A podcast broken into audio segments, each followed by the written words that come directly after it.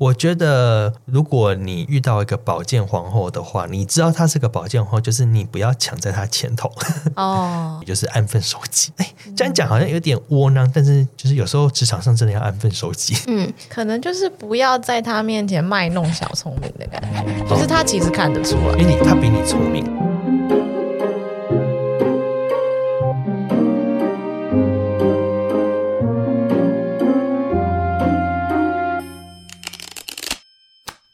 欢迎收听塔罗疗愈记事，我是 Sunny，我是伊藤，我是听听。今天是十月十五号，我们又来录音喽。我们之前啊，就是都有讨论过职场的国王牌，就是宫廷的职场国王牌。现在就是开始有人敲往皇后牌了。那我们今天就是要来分享一下宫廷里面的皇后牌，关于职场篇。那在这之前啊，我们之前在讲国王的时候，就是有被客诉，我们被客诉，对，那听听可以，听听可以分享一下吗？好，我们被客诉呢，就是来。自于我们的老师阿梅，是的，老师来抗议的，说他没有说过这种话。我没有说是他说的啊。呃，对了，但他的意思是说，他不是这样讲。以上言论不代表他的立场。哦、他他，他说我没有教出这样子的逆徒。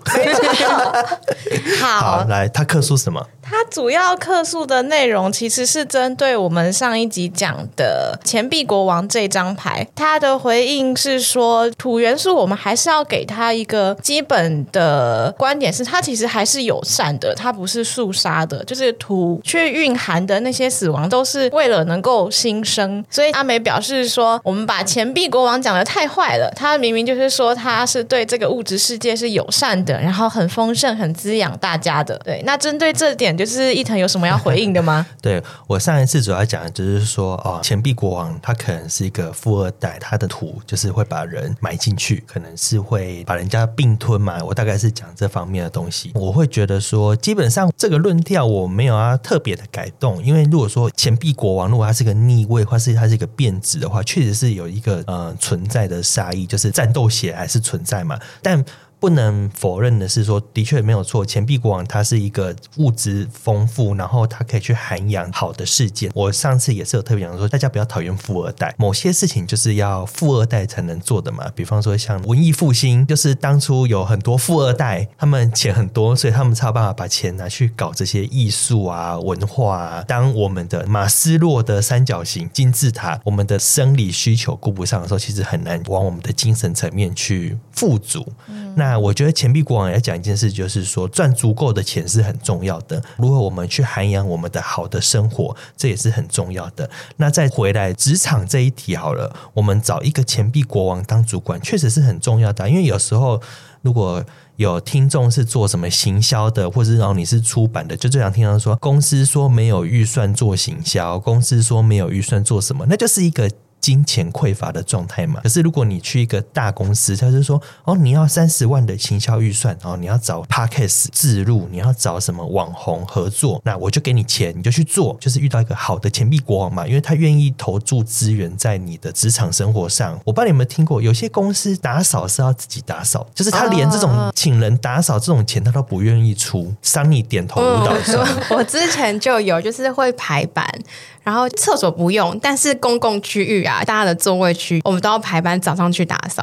对，可是你说。请清洁阿姨来一个月几千块几万块，就算是几万块好了，那他就是会说，你连这一两万块给员工好的环境你都不愿意。好的环境就是指像钱币国王黑色的土，然后葡萄藤，类似这种感觉。嗯、好，我对于钱币国王我的补充大概到这边。好，那我们要对钱币国王好一点。我们录这一集之前已经有互相提醒，这一次真的要讲好话，所以我们今天要对皇后牌很友善。好，我这边还是帮阿梅重申一下，他想要提的一个观点就是土元素，它绝对不是肃杀的，它本质上它还是涵养的，然后是可以照顾大家的。就是刚刚提到肃杀嘛，那是不是还是有一些职场上会有肃杀的部分？好像会有秋决这个词诶，就是我们中秋节刚过，然后就突然想到有这个词，伊藤可以帮我们分享一下吗？有秋决，其实简单讲就是说，以前古代如果要把犯人处决，通常是在秋天过后，因为秋天有一个。肃杀之气嘛。化用到现代职场啊，就是其实有一些大公司，它会在中秋节前后进行一些人事的调动，不管是升职或是降职，或者是把人 fire 掉，之前很多都会发生在中秋节前后。会有这个点的话，我曾经问过一些人资的朋友，他就说，因为第一个就是中秋节要发奖金，嗯，就是有赏有罚的时候，嗯，因为很多还是会有发中秋奖金，有赏有罚是一个好的时机点，然后也是一个名目，然后再来就是说，你中秋节把这个人处理掉之后，他今年后面还有一点点时间可以去找下一份，嗯，对。那如果你等到过年的时候还要发年终嘛，那你在发年终之前把人处理掉，其实是有一点点不让人家好过年，对，就真的是有点，真的是没有留一线生机。所以这个秋菊也是有一个，我们把一些该杀掉的东西杀掉之后，还是要留一线生机。嗯，那我想要分享一个职场小故事，就是秋决这件事情之后，还有一个叫做摇苹果，现在没有了哈。以前有一个报纸叫《苹果日报》，嗯，对，我会听过《苹果日报》，有。有哈，《苹果日报》有一个习俗叫做摇苹果，摇苹果叫做他们会在礼拜五的下午把你资遣掉。如果他要 fire 人，都是礼拜五的下午。嗯，然后所以说，他们很多人就礼拜五下午不敢随便请假，因为你请假真的更有可能被 fire 掉。嗯，对对对。然后他 fire 掉都是那种，哎，现在伊藤请你进办公室，嗯、他就说啊、哦，我们就要把你 fire 掉了，就给你一个小时收东西，真的就是给你一个纸箱，就是把你该装的东西装一装，然后什么交接不用，然后什么资料转移不用，嗯、我们都会帮你处理掉，嗯、而且他会给你包于劳基法的那个资遣资遣费，就对。嗯、可是他就是让公司会人人自危的感觉，嗯、尤其是到那种年节前后啊，就是可能大家会紧张或什么的。据说他们的做法是因为他们要让。公司保持一个活力，不是每个人都绝对可以永久的下去，每个人都是可以被取代的。大家要保持一个上紧发条的感觉，然后也是就是随时要一个更新呐、啊。对对对，那这个的话会让我有一点点联想到皇后牌，因为皇后是有子宫的，子宫就是我今天决定要让谁生或是让谁死，其实子宫的力量会比国王的力量还要来得大一点。但是这些皇后们，她们的子宫是可以孕育更多职场上的。可能性跟希望，我会有一种这种感觉。嗯，对对对，嗯，那这样皇后牌会一定是女主管吗？我觉得其实不一定，就是我们回到整个元素上来看，或者是说国王跟皇后分别饰演的角色来看，国王的话会比较像是在这个面相上更具有规范性，然后也可能是更保守，或者是说作为做决定的人或是权威性的面相。皇后比较像是在这个位置上，它呈现的是一种可能是真正推动的人，就相比国王，皇后更有。下场做的感觉，我觉得对他会有一种亲自去孕育、养育一个计划案，或是亲自带手下的人的那个状态。对，这个有一点点可能不是那么性别正确，但是国王牌跟皇后牌会给我一个感觉，就是国王是正主席。就是正式的那个人最大的，皇后牌会有一个副手，就什么副经理、副主任。那有时候其实我们在职场会常遇到嘛，正式的那个人就是什么经理啊，或者什么总经理，他们主要是负责签名、扛责任的人。嗯，那副手他反而是执行的人。嗯，对，这个不是什么性别歧视或什么，只是在说明一个职场上常见的感觉。皇后牌也会给我这个感觉，他真的是一个比较有生命力跟孕育力，然后所以他才可以去生下来这些。些骑士啦、侍从啦，或是整个塔罗牌世界，那我会觉得这个可能是一个皇后牌跟国王牌的差异。皇后牌一定是女主管吗？我也觉得不一定是。对对对，但是他可能会有一个创造力比较强，嗯、然后感性面也会比较多的这个感觉，嗯、我会觉得这是皇后牌的特色。对，嗯，那我另外想要问，我们之前不是很长，就是抽牌，如果抽到像这种宫廷的皇后牌的时候，我们都会说，请留意身边或者职场上的女性主管，会有这件事吗？我觉得可以去留意，或者是说，也不一定是女性主管，有一些男性主管也会很像妈妈，哦、就是可以留意那些妈妈型角色，嗯，对对对，或者是他就是一个经验老道的，我们现在叫 PM PM 嘛，就 PM 就是这个产品是我的宝宝，我把它催生出来，那那这些都是所谓的妈妈型角色，对，那不见得真的是女性。了解，好，那我们要开始逐一的跟大家分享这四张权杖皇后、圣杯皇后、宝剑皇后跟钱币皇后各个的牌意还有牌面。那我们先讲权杖皇后，一腾有没有什么想要跟我们分享的？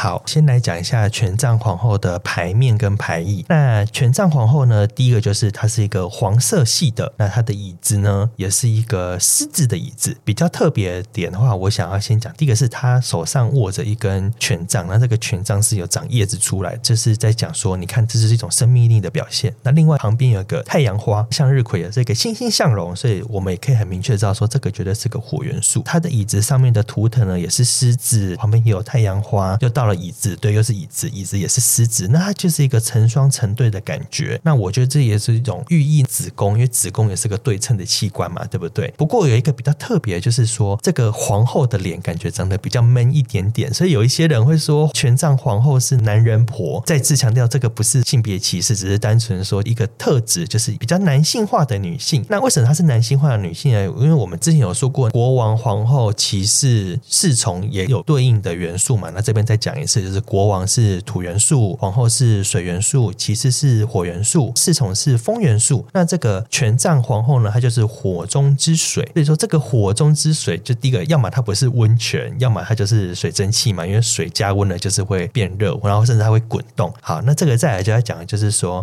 权杖皇后她的脚是开开的，那也是一种我很有性的吸引力，或者我很有性魅力，就是我脚开开的，我不怕被人家看。但是呢，它前面有一只黑猫啊，那个黑猫我们通常就是说女巫要一只黑猫嘛，对不对？所以说也是一个她的创造力的象征，然后跟她的法力的象征。可是呢，这个黑猫是挡在她的双脚的前面，也就是说，我虽然说很有性魅力，我虽然很有生产能力，可是不是什么人都可以哦，因为我有一只黑猫挡在我的前面，你必须先过黑猫这一关，我才有可能跟你发生跟生育下一代。那我觉得这个是权杖皇后的一个整个牌面的解读。权杖皇后呢，我觉得它会代表是一种激情、创造力啊，跟一个领导力。那通常这个人会是一个非常积极啊、有自信、有活力的人，也蛮可以去激励他人的。如果在带领团队的话，我觉得他有点类似像权杖国王，他可能不会逼大家要一直加班、自愿加班，这个不会。可是他可能会是一个，哎，大家我们一起努力，可是还是要照顾好身体，因为毕竟皇后还是一个比较在意身体跟关联。对，那简单的牌面的解读跟牌意，我觉得大概是这样子。那听听在权杖皇后这个上面呢、就是如果事业上抽到，或是如果职场上的主管有这张牌的话，你会有什么样的想法？我觉得其实还是会回到刚刚我们讲的，他的权杖是很明确，而且其实还蛮长、蛮大只的，所以他可能还是会是一个相对强势的主管。但同时，因为他是火中之水嘛，但凡只要是皇后牌，我们还是不可以去忽略他仍然有感性的那一面。所以，其实我觉得他是还是很能够去同理我们的。所以，我觉得其实呢，他所有的看似强势的决策，或者是说行动上，其实他背后仍然是有一个他在为大家考量的面向。所以，其实我觉得，如果你的主管是权杖皇后的话，有可能你会觉得跟他工作可能不是那么轻松，但是也许你可以多去理解他背后希望把大家带到哪里，他的动机还是很好的这样子。嗯，我会想到就是有一种说法叫做“虎妈”或是“严厉的爱”。嗯，对。然后那个权杖皇后也有种这种感觉，就是他可能会凶你，然后他可能会骂你，可是他还是骂完你之后，他还是会秀秀你。可是秀秀完之后，还是要把事情做完这样子。嗯，对。那我会觉得说，如果你的主管是一个权杖皇后的话，就是要求有效率，绝对是一个要求你有热情跟积极，他也绝对要求。可是我觉得你是可以跟他好好的沟通你的难处，只是我会觉得说他可以理解，但是他会要求你长大。嗯，对，就是好，我理解你现在可能做不到某些程度，可是你要让我看到你的积极跟你愿意成长的画面，不然的话，他还是会拿那根棍子敲你。对对对，就是有点严厉的妈妈了。对，嗯，嗯，好。那再来第二个是圣杯皇后，圣杯皇后，听听有看到牌面上有什么吗？好，那圣杯皇后的牌面其实我觉得还蛮明显的。第一个，它是水中之水嘛，所以其实它的脚下就是一滩还蛮大的，嗯、我们说汪洋吗？或是湖水也可以。那皇后的脚边有很多就是彩色的鹅卵石。那皇后自己本身呢，她。很明显的跟前面的权杖皇后比起来，她就是一个非常女性化的皇后了。那她很专注的看着她手中的圣杯，那她的后面的座椅呢，上面有呃贝壳的图案，以及有好几个就是小宝宝的雕刻在上面。所以其实有时候我们也会讲圣杯皇后，其实代表就是有一个呃生产或者说多子的象征。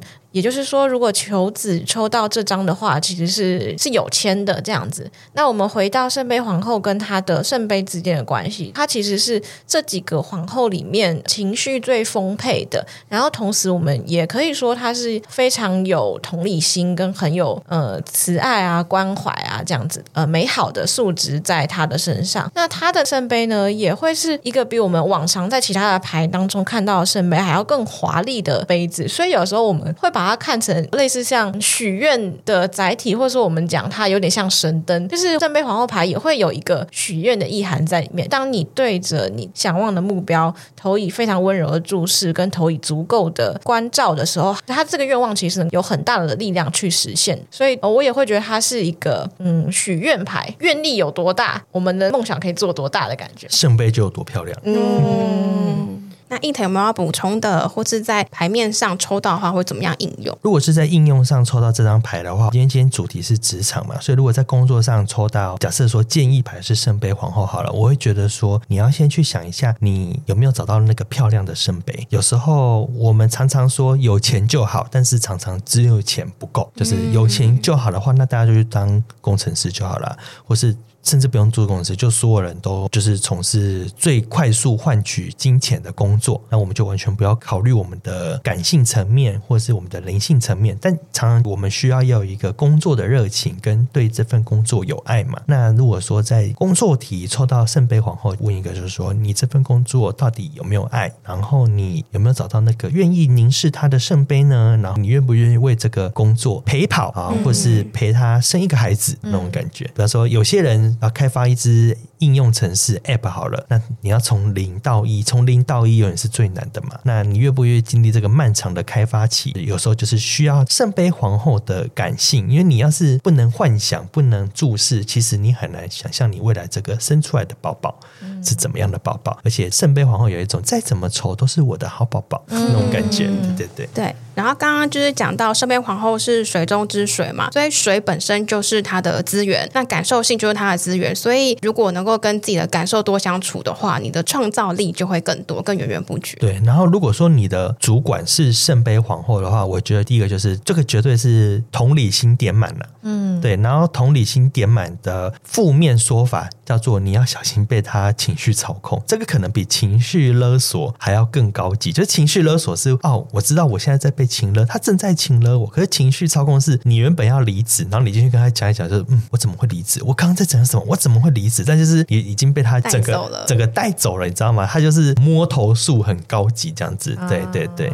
可是我觉得，呃，如果你是做业务相关的，我觉得蛮需要。圣杯型的特质，圣杯皇后，我觉得也还不错。嗯，对对对。我记得我之前，嗯、呃，不过这可能不是一个主管的关系，但我觉得也跟职业有关联。那个人的咨商师是一个圣杯皇后，怎么说？应该说那个人不是案主，所以他是案主来询问的事情情当中的关系人。一开始我是询问他说，就是他背后是不是有别的支持的力量在帮他？案主就说他最近其实是有去咨商，我没有在这个地方多做。琢磨，但其实我们回过头来看，这个咨商师他在案主的关系人身上，就是代表了一个，就是他很能够同理他，他在那边可以寻求到情感情绪的协助。对，那我觉得其实这个特质是蛮符合那个职业的。嗯。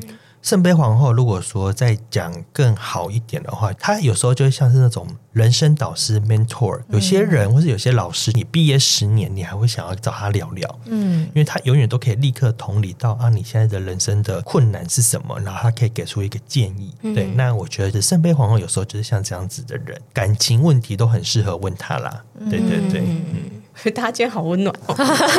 没有，等下等下立刻一个回马枪。没有了，开玩笑。嗯，好，那圣杯皇后就到这边。接下来想要问一下，宝剑皇后的话，伊藤有没有对她有什么样的看法？我先说，我本人蛮喜欢宝剑皇后的，因为这是我蛮欠缺的特质。宝剑皇后讲最简单叫做断舍离，那干净利落呢，是我本人蛮需要学习的一件事情。好，宝剑皇后呢，她是一个侧坐的，然后她的剑很直，拿得非常的直。空中呢，只有一只鸟啊，有一个像海鸥的符号，那个就是鸟。宝剑皇后的头皇冠是蝴蝶皇冠，所以如果你在塔罗牌里面看到鸟啊、蝴蝶啊这种，通常都是一个风元素的象征。然后再来呢，这个宝剑皇后的手举高高，有一个念珠，然后那个念珠的流苏呢，其实很整齐。那有一说，那个流苏的整齐，就是宝剑皇后用她的宝剑把它切割的，而且切得很干净。那整体的画面都是偏比较白色，她的罩袍呢，也是一个云朵型的罩袍。可是呢，她还是有一个生育能力的，因为我说了，皇后都有一个生育力。这个皇后的座椅上呢，也是有个天使，这个天使也是偏严肃的天使，这样子。好，那这个就是个风中之水。那宝剑皇后的大概整体的特色。那如果说出这张牌的牌意，我刚才讲了断舍离嘛，它就是一个冷静的脑袋。这个冷静就是所谓的理性，它有智慧，有洞察力，决断，这个思维清晰、果断，可以冷静沉着的应对面临很多困难。感觉就是言情小说中最厉厉害的女主角。现在有时候都流行那种什么知否知否啊，或者是《甄嬛传》啊，或者是说像之前比较红的 YouTuber 理科太太，到这有一种特色跟特质，就是现在的社会好像蛮喜欢理性的女性嘛，因为她们女性，所以她们还是有感性，可是她们不会到过于的情绪化，但是她们又会比男性来的有同理心。对，就是其实好像这个目前蛮喜欢宝剑皇后型的人。对，那它的牌意跟牌面大概介绍是到这边。嗯，那婷婷有要补充的吗？或是有没有什么牌面的应用？宝剑皇后的话，如果对应到我们的执掌主管，第一个的话，就是我们可以知道他应该是一个很果决的人。就是风元素其实都有这样子一个快速的特性，也可能会让你感觉到他有一点说一不二。他的立场，他的宝剑就是最大，我们要以他的看法为基准为依归这样子。那但是就是有的时候我们可能会跟这样子的人相处，会觉得好像有一点挑剔或是难相处，但他其实也是一个很经常去能够做检讨或是做反省型的角色，所以其实他还蛮容易带着整个团队修正错误啊，然后往更进步的方向去发展。其实所有的元素来讲都是过犹不及嘛。健康的保健皇后是可以让你觉得他的节奏很明快，跟着他做事的话方向很清晰。如果发展的比较没那么好的，可能就会让你觉得他的偏见比较重，或者是说可能你会觉得他有一点毒舌，你会觉得他没有办法同理下属的情况这样子。嗯，那个毒舌，我觉得可能不见得是情绪攻击或者是嘴贱的毒舌，他的毒舌可能是一针见血型的，就是他会直接说出你这里做不好，你那里不对。宝剑皇后的个性的主题啊，这张牌其实主要讲的是一个智慧，这个智慧来自于说，因为他以前是辛苦过来的人，风元素通常是会有一个比较辛苦，然后跟冷静，对，他是一个理性的判断，对，因为他很聪明，他理解性高，然后他有主见，所以说一个宝剑皇后型的人物哈，原则上口才也是非常好。然后做事有条理的，他很容易会像刚刚听你讲，会自我反省啊，鞭策，表示说他也会去要求别人要反省跟鞭策自己，嗯、因为他执行能力很高，他就那种一百分的主管，你知道吗？又有效率又做得好，其实会让下面人压力蛮大，因为我们没有办法像他这么的优秀，嗯、跟不上脚步的话会有一点辛苦。对对对，然后所以说他有时候也会指挥大家，他也会比较强迫大家，我就是要这么做，你就是要达到我的做法。嗯、对，不过。我觉得他的好处就是因为他很挑剔，他也比较能自我反省、自我进步，所以他也会要求说他的团队要一直能够持续的进步。那如果你是跟宝剑皇后的团队的话，原则上你们就是每一年 KPI 绝对会往上调，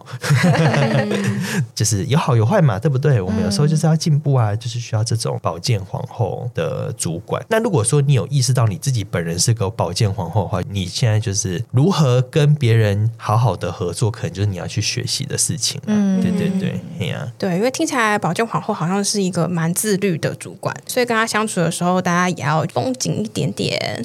好，那接下来我们要讲一下是金币皇后，就是钱币皇后，听听有没有什么要跟我们分享的。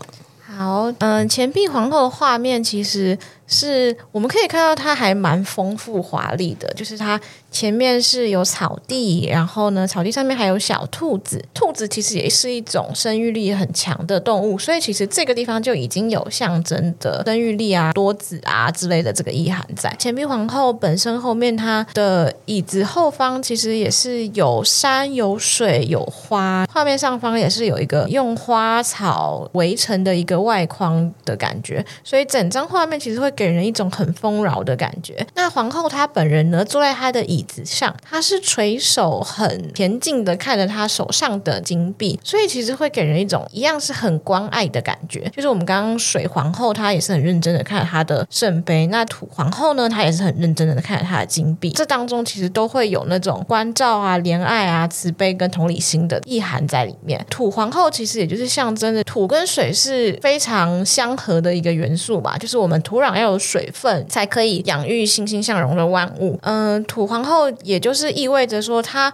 不会完全只流于感性层面，它有一个土元素的务实的面向。那把这两个特质同时都发展的很好的话，它就是既能够同理别人，然后但同时也不会只是在情绪层面打转，它还是能够带领大家去做出实际有成果的事情展现这样子。那伊藤有没有继续分享或是牌面上的应用？我觉得，如果是钱币皇后的话，拿吃下午茶来讲好了。嗯，大家应该。办公室都有一起订下午茶、订鸡排啊、喝饮料。钱币皇后就给我一种真的在开趴，就是呃，如果是钱币国王开部门聚餐，它是一个很正经八百的聚餐，你其实会觉得有一点点鸿门宴的感觉。嗯，可是钱币皇后的聚餐就真的是快开心心的聚餐哦，大家就是去吃吃喝喝、聊天、打打屁，甚至你有点喝醉，然后有点失态，大家都会觉得啊，好可爱哦。那天他喝醉了，怎么那么好笑？对，可是如果是钱币国王的聚会，他。可能是说哦，你要带客户去游山玩水，我们要接待这些贵宾，那其实会也比较有一个严肃，你不太能那个晚宴是比较像那种国宴啊，正经的那种的，那这种就是那种 after party。钱钱币皇后就那种 after party，就是大家开心一点，拘谨一点，穿短裤来啊，穿花衬衫来啊都没关系。嗯、可是钱币国王的下午茶就是大家要穿那种西装，然后打小领带啊，打小领结、嗯、那种感觉。钱币皇后的话，我会觉得她就是一个对环境有爱。如果说你的主管是个钱币皇后的话，基本上就是一个它是一个实践性很高，也是一个资源很多。不过钱币牌都会讲求一个实用性，所以说如果你的主管是一个钱币皇后的话，你做出来的东西就是要小又有实用，然后要漂亮又好玩、有趣。嗯、对，你跟他提太多理想性的东西啊，他有点不太能理解。嗯，就是你跟他说这个产品可以改变未来人类的生活，他说嗯，什么意思？可是说这个产品可以让你在结账的时候快三秒，他说哦好，可以可以，我可以理解了，然 后这个可以理解了。对对对，如果你的主管是钱币皇后，大概是这种感觉。钱币皇后因为他的画面很繁复，所以说也是强调说这个主管绝对是个挑剔细节的人。那这个挑剔细节跟宝剑皇后那个挑剔细节，我觉得不太一样。是宝剑皇后她的挑剔细节是因为她很聪明。明，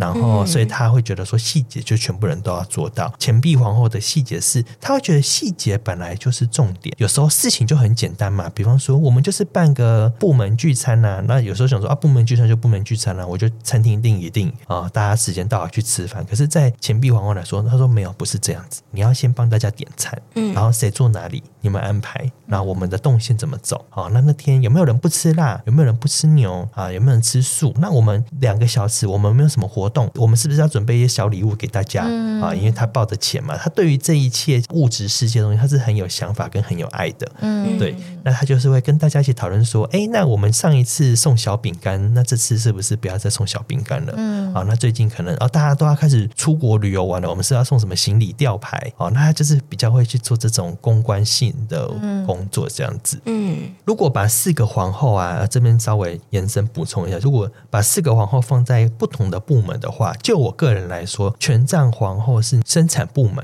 就是制造产品、制造商品的部门，因为它是最有生育力的啊，最有生产力。圣杯皇后就很适合业务型，人资人人资也可以，业务型就是要去跟很多人相处。宝剑就是那种研发型的，嗯、那就是或是那种要很有效率，财务这种的也是一种需要宝剑的元素，因为就是一种说一不二，我们要把每一分钱都算得干干净净。钱钱币皇后呢，就是后勤跟行政啊，跟业务也可以是一种钱币皇后，业务也是可以是一种钱币皇后，就是比较有爱的业务。嗯，然后资源很多，我觉得公关部门还蛮适合钱币广告行销，广告行销，对，对对，这种的都蛮适合那个钱币皇后。大致的分类是这样子，对，简单讲就是一个是跟产品有关，一个是跟人有关啊，权杖是跟产品有关，圣杯是跟人有关，好，宝剑就是跟规矩。责任、律法有关，嗯、然后法务部、法务那些对，没有错。法务部钱币就是跟物质有关，所以就是有些会有重叠，可是有些还是有一些比较明确的区别。我觉得，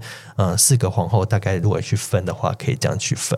嗯，那我这边有想要提问一个问题哦。今天这四种皇后，假设都是我们的主管的话，他们生气了，我该怎么办？他们生气了该怎么办？好，那我们就一个一个来。嗯，首先那就从头嘛，权杖皇后。权杖皇后，嗯，好，权杖皇后如果生气了，就是会被他打，但是打完应该就没事了。哦，气头过了就好了。对，气头过了就好了。嗯，对。那我觉得他生气的原因，应该就是你的生产。产力不够，所以就是有一点效率不到位。比方说，如果你今天要做一百个蛋糕，为什么你只有做五十个？那这个可能他会觉得你偷懒，他会比较化约的去思考一些事情啊、呃，那比较不会去思考说啊，因为我手受伤，我只能做五十个。对，但是他也不是针对你啊，就今天没有做到，明天做好就好了啦。我会觉得有一点像是要给他看到你的决心。他今天骂你了，你就是好，我知道我以后一定会怎么样怎么样。就是你要画一个饼给他，你要告诉他说，你真的很有心做这件事情，你一定会拿出你十二万分的诚意。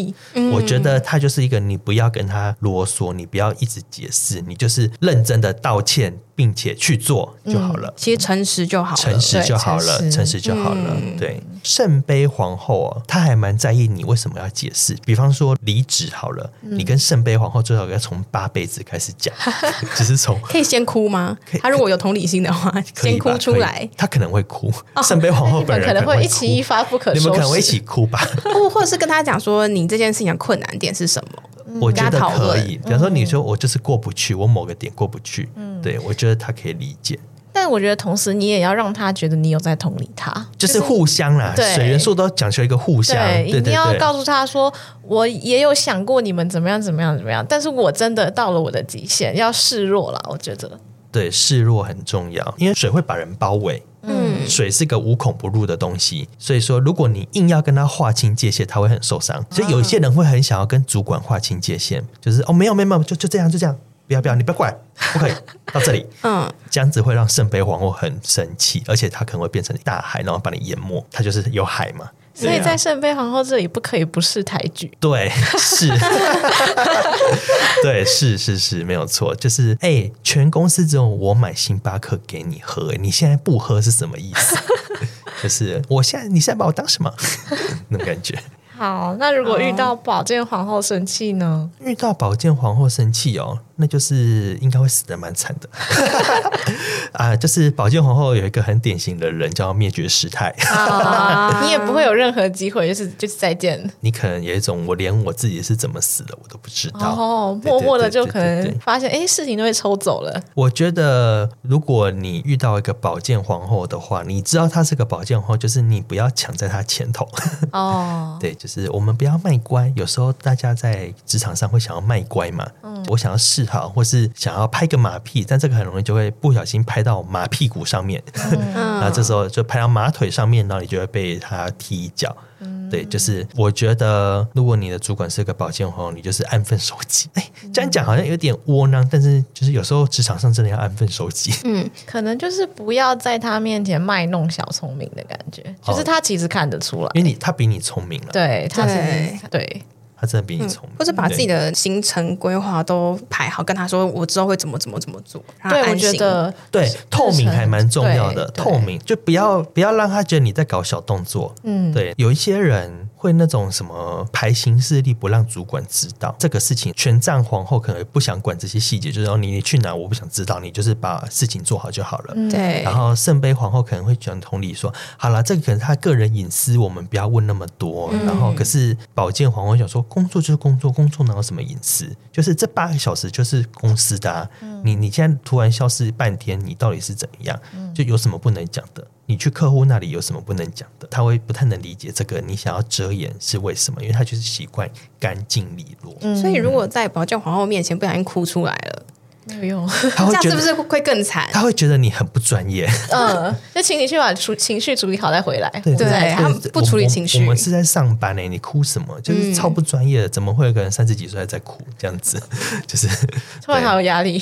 对，就是 超有压力。对，没有错。那最后一个。金币皇后，金币皇后，我会觉得说，回到刚刚讲的，他在乎小细节，所以其实你要把那些事情都做得很完善，你要让他觉得，哦，这个人有想到这些，我觉得应该要想的，要让他觉得，哦，你不错哦，你有懂，我觉得什么东西重要的。我觉得金币皇后或是钱币皇后都可以。如果你的主管是个钱币皇后，你在办活动的时候，那个细流可以写到多细，你就要写到那么细。嗯、虽然我们常常说百分之八十你担心的事情不会发生，但是。是在金碧皇后来说，我没有买这个保险，我就觉得我那个钱报的不够牢，我这个事情报的不够紧。嗯，对，所以说前一阵子有国庆烟火嘛，台中有国庆烟火，不是说提早二十分钟放吗？对，然后就有人说可能是流程不够紧密之类的，所以如果在一个钱币皇后来执行这个案子，就是你要写到什么呃晚上八点到八点零三分是叉叉市长致辞，八点零三分到八点零六分是下台换场，然后干嘛干嘛，嗯、就是可能。案是不是也要写一下？预备这种东西就是钱币皇后绝对会在意。那我们就还是回到早一点聚餐那个案例。哎，那如果吃不够，嗯哦，那有没有可以加点？嗯，然后如果说当天有人要打包，我们有打包这个选择吗？嗯、对，那如果临时突然有人呃要喝酒或是要续摊，我们有没有续摊的选择？这些你都要先想好。你不一定要全部跟他报告，可是你必须在心底中有第二方案 Plan B。我会觉得这个是一个讨钱币皇后欢心的方式。如果钱币皇后不开心，通常都是因为你们小事没做好，大事没做好，他可能不太在意；但是小事没做好，他可能会很介意。为什么大事不在意？因为他会觉得大事是他负责的哦，因为他是那个负责的人。比方说，今天业绩没达标，是我们整体公司的方向或是大环境。可是，比方说，你每个月该去拜访客户，或是你每个月该去更新的报表，你没有更新到，那个就是会导致说，哎，你看你这个月忘记更新库存，我就不知道我这个月库存很多啊。对啊，那你有更新。我就知道库存很多，我就知道我要去把我的库存给降低，或是想办法。然后这个月哦，什么 A 商品库存太多了，所以我们下个月要主打 A 商品，就是这种的感觉。可是你卖不出去，他不会觉得说是你的错，可能是供应商啊、市场啊什么的的问题。感觉他把就是各个的责任归属，就是他知道是谁的责任，谁的责任。对，可是就是他会觉得说，我都把责任拆这么小了，你还没有做到该做责任，那其实是要打屁股。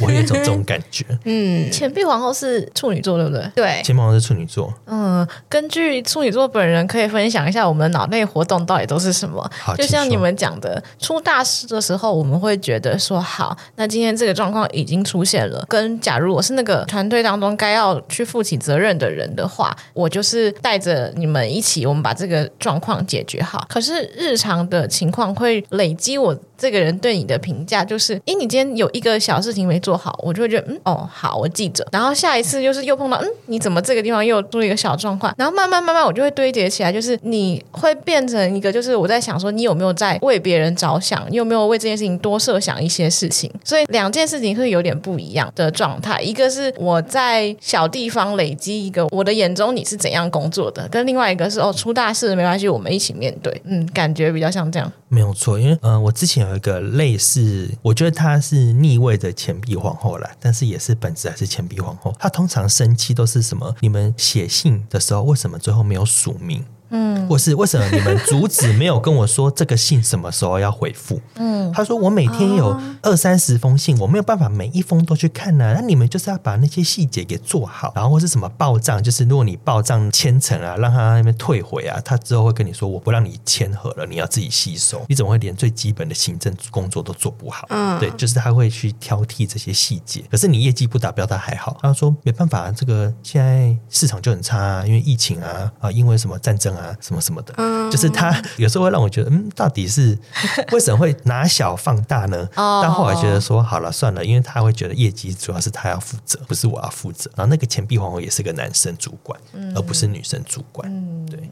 好，那我最后想要再问一下哦，你们会觉得自己比较像是哪一个皇后，或是在职场中啊，会想要跟哪一个皇后相处？我就是顺着刚刚分享的，就是我应该是甜蜜皇后本人吧。跟对，就是如果我自己欣赏的特质跟自己的个性上来讲，也都是比较想要去想怎么照顾别人的那个感觉，嗯、然后跟我觉得也是欣赏细节呈现的美感这样子，比较想要跟谁工作，说实在，我比较想要跟我自己工作，就是跟钱币皇后工作。对，就是如果能够遇到另外一个钱币皇后，会让我觉得没有那么累。对，就是我不用所有事情都只有我一个人来想到全部，然后他也是想得到了，然后他也可以分担。这当中可能最处不来的应该是宝剑皇后吧，会让我觉得有必要这么凶吗？不能好好讲话吗？的那个感觉。权杖皇后跟那个圣杯皇后，我觉得都 OK 啦。这两个人我也不会特别有什么负面的评价，就是嗯，可以相处。我个人觉得我比较偏向权杖皇后，因为我本人就是比较活力充沛。那我觉得我的缺点就是是有时候我会比较粗鲁、大啦啦的，然后没有想那么多，就是就赶快做啊，就这样子啊。那这个其实也是一权杖皇后，就是我的行动力已经先出来了，然后我有时候忘记要去体贴别人，所以说我会觉得有时候我需要补充一些圣杯皇后的特质，就是我有时候在职场上我会很难去同理别人做不到的点。我就觉得不就是这样吗？为什么也不能做到的？嗯，对，那这个其实有时候就是会有一种你又盲目的挥舞你的权杖，然后其实你打到人了，你不知道。嗯对，那还有一个就是说，这个权杖打到了你自己不会受伤，别人不一定，别人可能也是会受伤。但是我觉得这个可能是有一点困难了。但如果说要我选择的话，我会选择是想要跟宝剑皇后工作，因为它就是高效率嘛，高效率又注重细节，又能一针见血。其实这个对于一个粗鲁的人来说是一个好事情，而且我比较不会受伤啊，就是就哦哦，好好好，赶快改就好了。我太情绪化的东西对我来说，在职场上会很负担。如果你一直要我去。同理啊，一直要我去帮你设想，我会觉得好烦躁。对，像之前会离开钱币皇后主管，也是我会觉得说，啊，你整天都是在拿小放大，在意这种细节，我就觉得这好烦哦。然后你又不跟我说这个细节的重要性是什么？对，你只是觉得说，哦，我没有做到这些细节，没有帮你顾虑到，那我其实会不太开心。嗯，那 Sunny 呢？那我刚刚有提到就是对应的星座嘛，因为我本身是射手座，权杖皇后对应的也是射手座，所以我自己也觉得我跟权杖皇后是蛮像。就是火象的能量比较强，然后也会跟 Eden 蛮像，想到什么就会直接冲出去做。有时候就是没有想到太多细节，所以我个人也会比较偏向宝剑皇后跟金币皇后，因为他们可以帮我想到一些细节，就是我没有注意到的地方。之前也有跟类似。金币皇后的人相处，因为我个人是没有注意到很多。那金币皇后她就是一个细节控，所以之前的主管是金币皇后嘛，那她就会直接说啊，你哪里哪里怎么没有做好？然后我就会觉得就是很不好意思，但是我真的想不到。在前一阵子，我有跟过宝剑皇后相处，因为她是理性的，她也不带情绪，所以她会直接跟你说，你下次可以注意什么地方吗？就会觉得比较好一点。对，就是因为她只是叫你改过来，然后我下次就注意就好。然后钱币皇后她会比较多情绪，对于权杖皇后来说就觉得有点不耐烦，就是。啊，就改过来就好了，不然你要我怎样？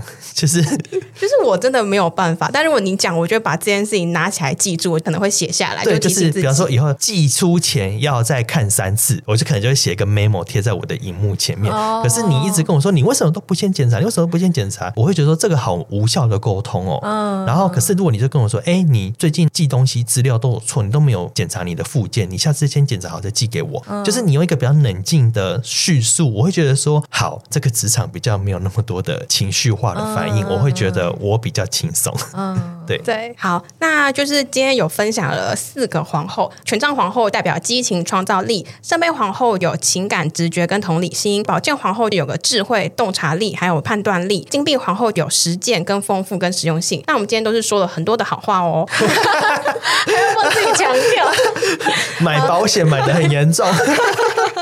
好，那我们今天的节目就到这边。如果大家有任何的想法还有回馈的话，欢迎到各大 Podcast 平台留言，也可以私讯我们的 IG 或是寄信。详细的资讯我们都会放在节目的资讯栏。希望可以给我们五星的好评。那我们下次见喽，拜拜，拜拜。